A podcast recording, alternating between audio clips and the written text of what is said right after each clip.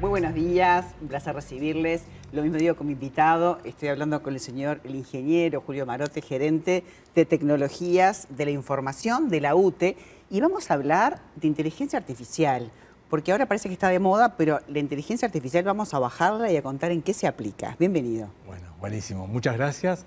Eh, gracias por la invitación. Un placer estar aquí. Y, y bien, se habla mucho de inteligencia artificial. Este, pero algunas precisiones antes Bien. para dar un poco de contexto. Eh, la UTE desde hace, desde hace años es un referente como organización en el Estado en la incorporación de tecnología para mejorar el servicio. Y eso, eso es posible porque los técnicos tienen una cultura, un ADN de investigar, innovar, probar y siempre en la mejora continua. Eso, eso hace que la UTE esté en, en- en la vanguardia probando tecnologías no solo, no solo de, de- de informática o de las comunicaciones, de tecnología en general. Entonces, de- desde ese punto de vista, eh, UTE, gracias a eso, ha logrado reconocimientos internacionales y, y bueno, la pandemia en su momento también jugó un, un punto importante en el desarrollo porque nos hizo eh, hacer que todo el mundo pudiera hacer los trámites en forma digital. Entonces, el primer paso ante la inteligencia artificial yo creo que es eh, tener todos los trámites en forma habitual, en forma remota. desde Hubo la que hacer una reconversión, ¿no? Aparte, brindan un servicio 24-7 sin descansar ni un solo día. O sea, realmente fue como fuerte, ¿no? La pandemia fue brutal, este, de, de la- de cambiar la forma del trabajo y la inteligencia artificial va para ahí, va para seguir cambiando la forma del trabajo. La inteligencia artificial además permite eh, ver cómo se comporta el usuario, ¿no? Ahora que Claro. ustedes tienen instalados estos este, nuevos servicios inteligentes que te pueden decir cómo medidores. consume los medidores, que van más de un millón, ¿no? Un millón cien creo que van o más Ya todavía. Un millón doscientos debemos estar. Impresionante. Más o menos. Claro. Y sabés cómo se comporta entonces el usuario, ¿no? Y la inteligencia artificial son, eh, es software especializado y la clave es muchos, muchos datos. Entonces vos tenés los medidores que están, los medidores en el hogar, los medidores en, en distintos puntos de la red, que están midiendo constantemente y mandándote mucha información. Entonces con toda esa información y con un software especializado, la inteligencia artificial hace que, que- que podamos, eh, que, que el software pueda trabajar como una persona, hace como, hace- simula el comportamiento humano, pero muchísimo, muchísimo más rápido. Bueno, también existe el simulador en la web que probablemente está muy conectado con todo esto. Vos Ah, ponés los datos para ver qué plan es el ideal, cómo podés ahorrar en todo lo que han sacado nuevo, ¿no? Y la manera de simular es a través de estos datos que ustedes eh, levantan, ¿verdad? Correctísimo. Con tanta información que tenemos en la red, mucha información, muchos datos de, de transformadores, de, de distintos puntos de, me- de medida, podemos eh, saber en forma temprana malos comportamientos de la red y nos, no- nos permite eh, en forma preventiva hacer cosas. Claro, van un paso adelante, no esperan a que suceda adelante. para resolverlo. Vamos un paso adelante y y eso también con respecto a, nosotros tenemos, eh, hablamos siempre de energías alternativas y tenemos esos monstruos de energía eólica, ¿no? Que imagino yo que para subirse y reparar es muy difícil.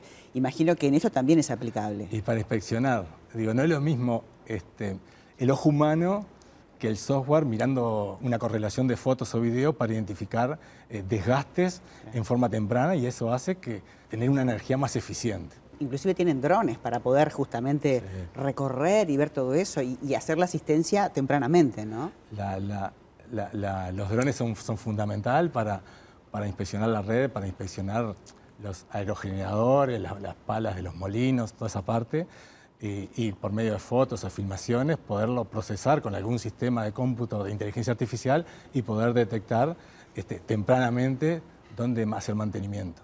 Es como un GPT para la UTE, ¿no? Es una cosa así, por así decirlo, ¿no? Para el GPT vamos a ir, todavía no, pero vamos a ir, es GPT para el cliente. Bien. Para poder este, asistirlo este, en una forma muy rápida y de una, de una forma muy precisa, ¿no? Hoy, hoy todo va hacia, eh, hacia la personalización.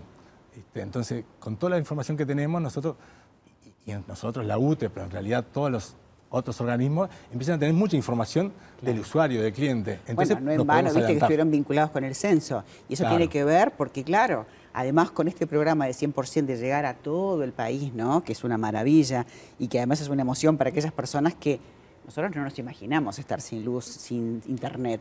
Y bueno, esa gente recobra la vida. Pero la inteligencia artificial también implica una formación de los técnicos, de estar ayornados y permanentemente formándose, ¿no? En forma continua. Constantemente. Este, hoy tenemos muchos técnicos que han hecho licenciaturas, maestrías, eh, tenemos capacitación continua y, sí, creo que hablamos un poquito en la previa, creo que el foco son las personas. La, empresa son las personas que, día a día le ponen el corazón. Buenísimo. ¿Qué es lo que se viene? ¿Cuál es el nuevo desafío para todo este mundo? Bueno, a, ver, la inteligencia artificial este, e, es el salto ahora. Hoy es el salto. Hoy, de alguna forma, eh, está implantándose de forma más eh, como de asistente, pero en el futuro va a tomar mucho más decisiones. Ese es, uno de los puntos que se viene. Nosotros hemos incursionado también mucho en lo que es la realidad virtual para poder realizar, eh, por ejemplo, capacitaciones en, zonas donde se maneja, o en, parte donde se maneja atención y, no correr ningún riesgo. Entonces tenemos como simuladores de estaciones de transformación y tenemos eh, viene a decir como, como planes de capacitación basados en, esos modelos. A veces la gente confunde la realidad virtual con esas gafas, esos lentes, con la inteligencia artificial, pero son todas cosas que están articuladas, no son lo mismo, ¿verdad? No son lo mismo, pero al final se sientan todas a relacionar. Qué bueno. Bueno, nosotros estamos siempre sorprendidos con eh, lo adelantado que va la UTE en todo lo que son las ODS, en lo que es medio ambiente, en lo que es el cuidado de, las personas, en lo que es llevar este, una energía eficiente y limpia como tenemos. Así que no más que felicitarte. Gracias por haber venido para contarnos un poquito más de esto que nos parece tan galáctico, ¿no? Tan, tan del futuro. Buenísimo, muchísimas gracias y bueno, las órdenes. Muchísimas gracias, ingeniero, por habernos acompañado esta mañana.